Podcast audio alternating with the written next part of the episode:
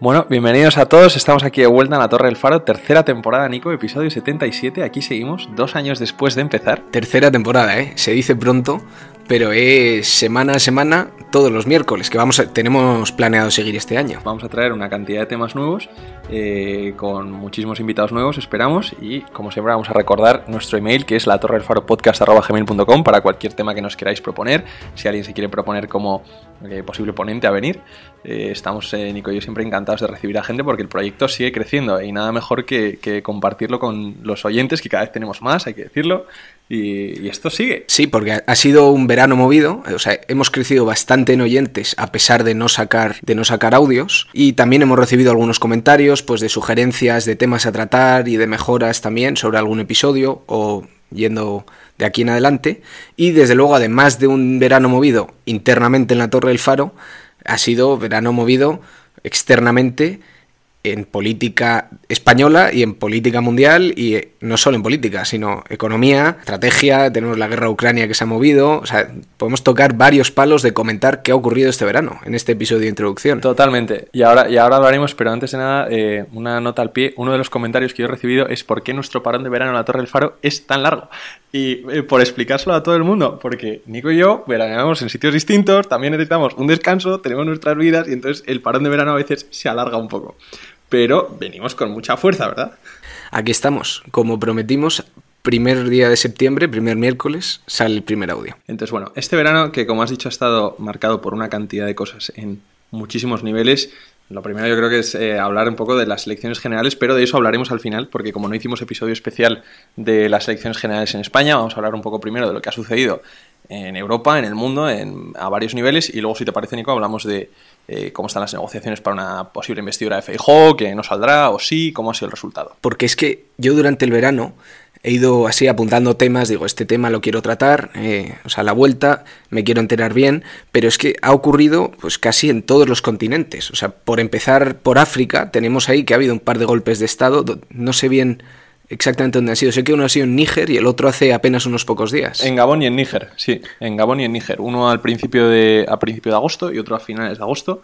Y ya contribuyen a parte de la desestabilización general que se está produciendo en el Sahel, donde los golpes de Estado son una cosa común entre distintas eh, bueno, pues facciones, eh, líderes militares, eh, guerrillas y tal pero donde es, un, es, es, importante porque esa, esa mm, desestabilización está aumentando, ese ritmo de golpes de Estado está aumentando y debe de atraer la atención de las potencias occidentales porque, porque hay un problema geopolítico que se está cociendo allí, ¿no? Y que si no, si no tiene una solución, lo que causará es una ola de, refugiados hacia, Europa.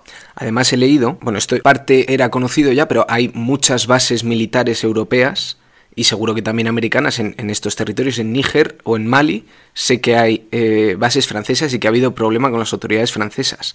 En cuanto al tema de Gabón, me parece haber leído, pero esto lo trataremos con más detalle y, con, con, más fuerza en un podcast posterior, pero que es un, productor importante, creo que de petróleo. Espero no estar aquí colándome, pero si no lo es, otros países de ahí cerca lo son y puede ocurrir este tipo de, desestabilizaciones en esos países. Entonces, esto es un tema que ha ocurrido y que queremos tratar en detalle. Desde luego, África tiene una importancia estratégica creciente y, no la hemos tratado hasta ahora, o sea que me parece un buen tema, un buen tema para tratar, pero también desde donde tenemos muchísimo movimiento político es de América del Sur, ¿no? Eh, donde va a haber unas elecciones en, en Argentina y donde puede ser que gane un candidato ajeno al sistema kirchnerista, que es mi ley, ¿no? Candidato libertario, muy del Estado pequeño, de reducir muchísimo el sector público, y bueno, para algunos es un revolucionario, para algunos es un genio, para otros es un radical, para otros es un loco. Eh, bueno, habrá que analizar un poco cuál es el mito de mi ley y ver si finalmente acaba con un sistema muy, muy enquistado en Argentina, que es el del kirchnerismo peronismo, ¿no? Y ver cómo se desarrolla eso, ¿no? Igual es el principio de una nueva ola azul en, la política de Sudamérica, que ya sabemos que se contagia muchísimo cuando hay movimientos tectónicos eh, a nivel ideológico. En Ecuador, por ejemplo, también tenemos muchísimo desorden, donde están asesinando a los candidatos a las presidenciales. Eh, en El Salvador que hace poco tomó posesión el nuevo presidente, bueno, hace poco, en el último año, no recuerdo bien exactamente cuándo, pero está llevando una guerra absoluta contra, contra las mafias en El Salvador. Donde está aumentando mucho la tensión también es entre México y Estados Unidos a raíz de la crisis de los opiáceos. ¿Te acuerdas ese episodio que hicimos? Ahora está subiendo muchísimo el consumo de fentanilo en Estados Unidos y se está apuntando directamente a muchas factorías donde se produce ese fentanilo en, en México, ¿no? Y está aumentando mucho la tensión entre ambos países a nivel diplomático. Ese episodio habrá que renovarlo porque es un tema que está volviendo a tomar importancia, como dices, con la crisis de esta, no sé si, o sea, es una droga, pero a lo mejor tiene un nombre más correcto, pero que al parecer es muy barata de producir y se mezcla con otras drogas y trae muchos problemas. En cuanto a Argentina, he visto hace poco la película de Argentina 1985 y que recomiendo. un peliculón. Pero no entendí del todo. O sea, es, es sobre un juicio civil que se hace a las autoridades militares de la dictadura en Argentina. Lo que pasa es que viéndola me di cuenta de lo poco que conocía de la historia argentina. Entonces, bueno, lo trataremos en un podcast y me apetece saber más de ellos, desde luego. Es desde luego una historia muy interesante porque es eh, los grandes eh, momentos de crisis humanitaria en América del Sur cuando son las dictaduras de, bueno, las juntas militares ¿no? de extrema derecha en Chile y en Argentina donde se producían el fenómeno de los desaparecidos, ¿no? De de repente muchísimas personas que simplemente desaparecían, ¿no? Que se las llevaba la policía un día a su casa y que jamás las volvía a ver y se llamaban los fenómenos de los trenes de la muerte, de los aviones de la muerte, que era gente que subía a los trenes y nunca más volvía a sus casas, ¿no? Y entonces esta película que dices, Argentina 1985, es el juicio a los jefes de la dictadura por eh, en Argentina por estos fenómenos de, los, de, las desapariciones. Lo podemos hablar, desde luego, es un tema muy interesante y es una muy buena película. Pues sin conocer el contexto histórico me gustó mucho y estoy deseando volver a verla sabiendo un poco más de qué ocurre previamente a esos juicios. Y por último nos queda en el plano internacional pues la gran rivalidad Estados Unidos-China, que sigue actualizándose. Tenemos ahora debilidad creciente de China en el tema económico y luego en Estados Unidos se empieza a caldear el asunto, el asunto político principalmente, con el tema de las elecciones que se vienen el año que viene. Y la situación penal de Donald Trump también. La situación penal de Donald Trump, acusado de cuatro o en cuatro procesos judiciales distintos está, y lo único que ha hecho es aumentar su popularidad dentro de los votantes republicanos de derecha. Bueno, ha sido impresionante el impacto mediático. Yo creo que eso se estudiará como fenómeno de propaganda o de cultura política la de la foto, La foto, la, la foto. de la foto de presidiario con las rayas de altura detrás. Es, es muy fuerte esa foto que se da un presidente americano, un expresidente americano. Tuvo que practicar mucho tiempo previamente, seguro, seguro, seguro. Para que le saliera, para que le saliera bien la cara de la foto. Para coger bien la mirada, el ángulo de inclinación de la cabeza, vamos, estoy seguro. Si es que, como estamos viendo aquí en España, el tema político tiene mucho de imagen y mucho de cómo aparentas y cómo te presentas a los votantes y al resto. Y, y cómo no, pues ya nos toca tocar un poco el, el, tema estrella del verano, que seguro que ha sido en todos los sitios con tus familias. Si estás en una comida familiar este verano, sobre todo al principio, se ha hablado de tema político de por qué han fallado tanto las encuestas, de quién es la culpa de que la derecha no haya llegado al poder, si la izquierda lo ha hecho bien. Es el tema político estrella, lo seguirá siendo durante todo el trimestre. Nico, venga, nos tenemos que mojar. ¿Se repiten las elecciones o no se repiten? Hemos fallado en varias predicciones. O sea, Hemos fallado, pero catastróficamente. Desde, bueno, hablamos de Rusia y Ucrania antes de que ocurriera, pero dijimos que no, que no había peligro. Yo creo que en estas elecciones también nos mojamos y fallamos y, y ahora no lo sé. Es que, bueno, pues por mojarse yo sí que creo que se van a repetir. Yo creo que también. Durante mucho tiempo pensé que no. Cuando salieron los resultados, que, bueno, recordamos que aunque el PP haya ganado, no suma con, con Vox, el PNV no quiere saber nada del PP, aunque fuera un aliado antiguo. Y entonces, bueno, pues la coalición que queda es en manos de eh, los independentistas, ¿no? Pero además los independentistas más radicales de todos, que son los de Junts, los de Puigdemont, que ya están pidiendo la amnistía y la autodeterminación.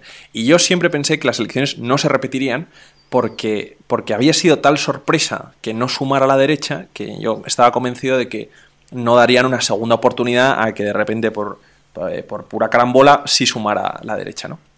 Pero ahora la verdad que viendo a Puigdemont tan envalentonado, las elecciones catalanas, que a Junts per Cataluña le viene muy bien esta dinámica como de confrontación con el Estado, sea de quien sea el gobierno, tanto del PSOE como del PP, eh, también esas, esas eh, juventudes independentistas tan lobunas, ¿no? que acusan a los partidos de traición si colaboran con el, Estado represivo y todo eso, yo no sé si también lo pueden llevar hasta tal punto que se rompa la baraja y se acaben repitiendo las elecciones. Es que es un tema muy complicado de predecir, porque también otro argumento que se puede dar a favor del hecho de que no se vayan a repetir es que no se me ocurre un escenario en el cual los partidos políticos catalanes tengan más poder el que tienen ahora. Ahora mismo su voto es fundamental y es clave. Los vascos, ¿eh?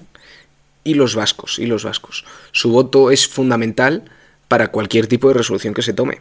Entonces, arriesgarse a perder esa posición, eh, pues, pues no es fácil, pero es que también yo creo que visto desde nuestro punto de vista, nos es muy complicado ponernos en la cabeza de, personas de estos partidos y ver cuáles son sus prioridades y cómo es su relación con el partido adversario, por así decirlo. O sea, en teoría, Junts y Esquerra no deberían ser capaces de ponerse de acuerdo en muchos temas importantes.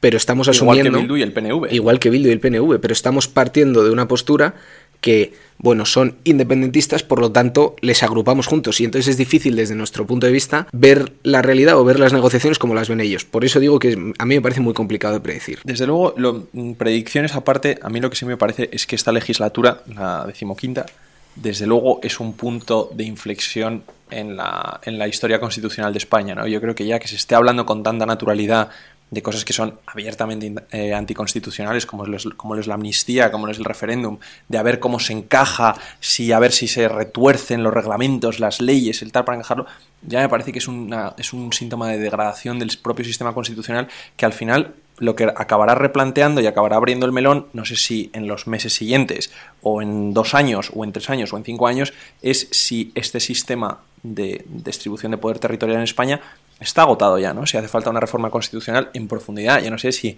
hacia un Estado federal, confederal, centralista, o sea, pero me parece que este tema ya no da más de sí en el sentido de que aquí se está produciendo una ruptura entre el poder central y los nacionalismos que controlan la vida eh, política española en su conjunto. Y, bueno, eso al final es una tensión que tendrá que acabar resolviéndose y ver, tendremos que ver eh, de, de qué forma se resuelve, ¿no? Esa es la cosa importante. Desde luego el tema va a haber que abordarlo y especialmente viendo cómo la importancia de estos partidos ha aumentado a pesar de que sus votos y el total de apoyos que hayan obtenido, estoy hablando principalmente de Cataluña, haya disminuido. En Cataluña ha sido el PSOE el que más votos ha ganado. Sin embargo, la importancia parlamentaria de los partidos catalanes ahora es más que en la legislatura anterior. Entonces, aquí hay una propuesta o un cambio que tendrá que hacerse. Yo era partidario cuando propuso Feijó hace una semana o hace uno, sí, yo creo que fue hace una semana, este conjunto de pactos de Estado para hacer una alianza con el PSOE creo que era absolutamente irrealizable, o sea, que nunca se iban a poner de acuerdo, pero en el fondo sería yo, yo creo que por lo que apostaría o el ideal que yo querría haber realizado en España. Totalmente, pero yo creo que este PSOE está demasiado vendido al nacionalismo porque es, es una, una alianza que le favorece, ¿no? Al final, ¿para qué vas a pactar con la derecha, que es tu enemigo ideológico, si te puedes entender mejor con el nacionalismo. Es que el PSOE está más cómodo pactando con el nacionalismo que con el PP. Pero hay nacionalismos que son de derechas también. Sería interesante un día hablar de la relación entre la izquierda y el nacionalismo de derechas, porque tanto PNV como Junts per Cataluña son partidos de derechas y sin embargo se entienden muy bien con el PSOE simplemente por la cuestión identitaria de pertenecer ellos dicen a una nación distinta. Sería interesante analizar por qué sucede eso, ¿no? Porque el nacionalismo de por sí es un movimiento muy reaccionario, es muy... Eh, eh, podría decirse es un movimiento muy anti-izquierda.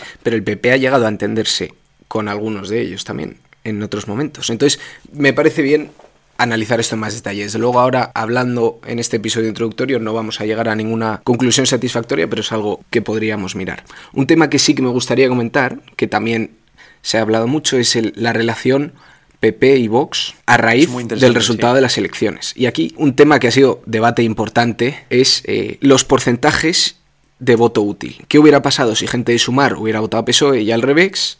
Y gente de Vox hubiera votado a PP y al revés. Y el hecho, o sea, hicimos este estudio y bien, utilizando el sistema de reparto de la ley DON, por provincias, por partidos y demás, haciendo este traspaso de porcentaje de gente que ha votado a Vox que vota al PP y viceversa, y a Sumar y a, PSOE también. ¿Y qué conclusión han sacado tus cajas de Excel, Nico? Mis cajas de Excel sacan la conclusión de que a no ser que haya un trasvaso muy importante, y muy importante decimos más del 70-80%, el resultado no cambia casi. No cambia casi es que no llega a pasar una mayoría absoluta de la izquierda a la derecha. Aquí en la izquierda estoy contando a la alianza que deberían de sacar ahora con los nacionalistas, pero para que la derecha, contando en derecha, PP, Vox y UPN, consiguiera eh, una mayoría absoluta, tiene que haber un traspaso de votos de Vox a PP de casi el 80% de los votos. Y esto es algo eh, a día de hoy que no... O sea, es básicamente que desaparezca Vox. Sí. Claro. O sea que con simplemente un pequeño traspaso de votos de Vox a PP o al revés, casi no varían los, los totales en el Congreso. Es muy interesante además ahora que mentas Vox eh, el tema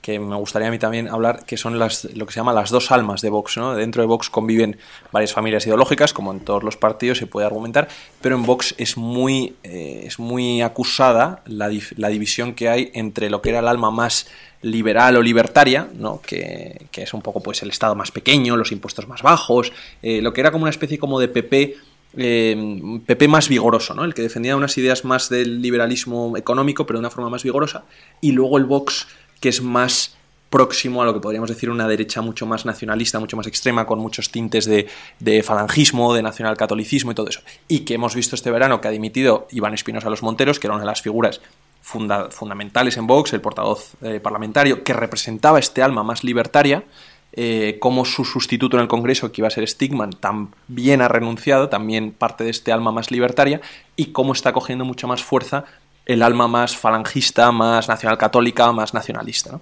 También es interesante ver cómo eso afecta a la relación con el PP, ¿no? Un Vox más ideologizado hacia la derecha que un Vox más ideologizado hacia un eh, libertarianismo que es casi como a lo republicano en Estados Unidos.